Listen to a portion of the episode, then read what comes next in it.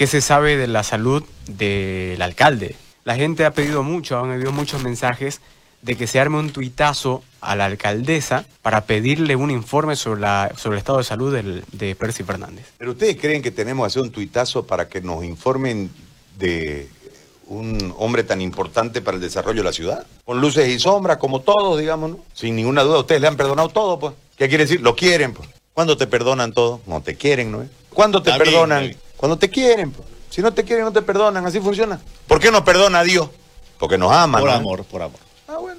Entonces ustedes le han perdonado todo, lo quieren a don Percy Fernández. Ani. Tienen derecho a saber, pero yo digo, ¿por qué tienen ustedes que inclusive para que le den la información sobre el señor, tengamos que hacer toda una movilización? Yo no me resisto a eso. Señora Sosa, dígale a Ezequiel Serre que nos dé un reporte de la salud de su alcalde.